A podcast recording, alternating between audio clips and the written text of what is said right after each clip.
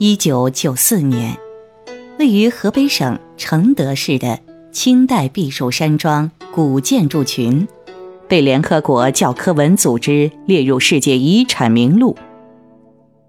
世界文化遗产委员会认为，避暑山庄不仅具有极高的美学研究价值，而且还保留着中国封建社会发展末期罕见的历史遗迹。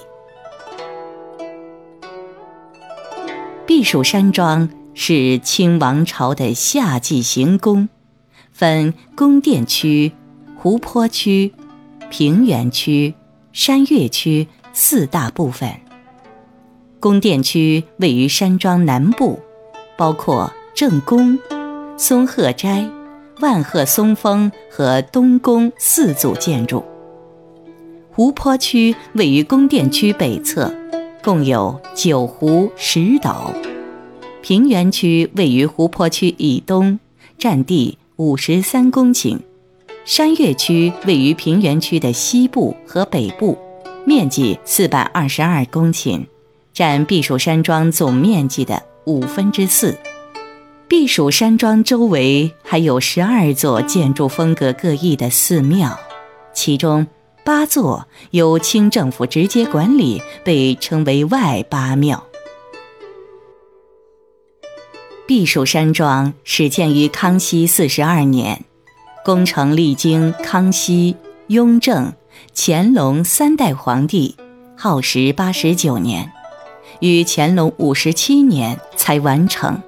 因此，我们现在看到的避暑山庄，其实是乾隆皇帝扩造之后的样子。那么，早期的避暑山庄又是什么模样呢？清代宫廷画师冷梅的《避暑山庄图》，为我们再现了康熙年间避暑山庄的图景。《避暑山庄图》以写实的手法。描绘了避暑山庄的后院部分及其四周的崇山峻岭，表现了康熙皇帝钦定的三十六景中的三十景。画面以鸟瞰的方式，取上北下南的方位，自下而上逐层展开。画面开始于山庄南部的宫殿万壑松风建筑群。万壑松风建筑群是清帝批阅奏章和读书的地方，是宫殿区与湖区的过渡建筑。它由大小不等的三座院落组成。靠北的一座院内的西北角有一座大殿，就是万壑松风殿。殿前古木参天，白鹤飞翔，异常宁静雅致。当年。康熙皇帝曾把这里赐给幼年时期的乾隆居住，而其他建筑则小巧玲珑、错落有致、不拘规则。万壑松峰的东西两侧各有一座卷棚顶的建筑，是山庄后院的南门。穿过万壑松峰建筑群往北，是画面的主体部位。山峦环抱的十里城湖，湖面微波荡漾，浮萍点点，给人以宁静清幽之感。湖中品字形排列三座小岛，居中一座是如意洲，是当年皇帝驻跸的地方。西部是环壁，东部是月色江声。连接小岛的四座木桥造型均精致异常，显示画家的别具匠心。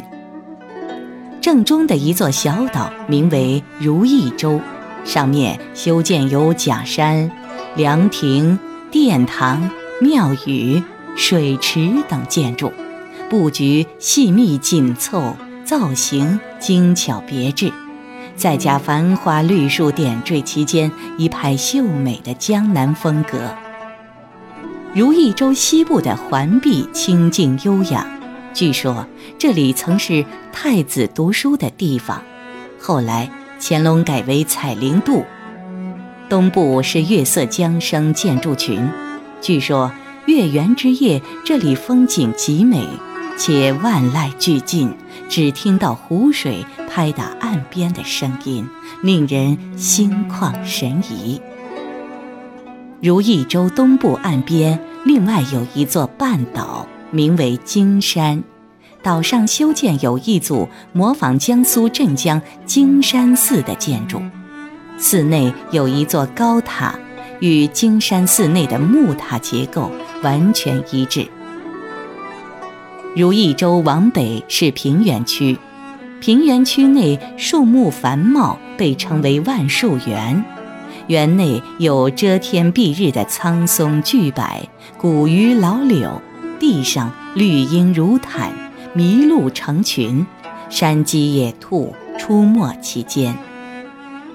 平原区的左右两侧各有一条河流，右侧的五裂河自远及近，贯穿整幅画面。五列河的右侧就是东部山区，山上有巨石突起，那就是承德著名的奇特景观——棒槌峰。左侧的河流。汇入湖中，河边有曲水河乡、水流云在等建筑。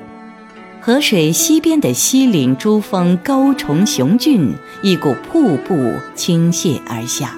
山峰顶部修建有四座亭子，造型均别致有趣。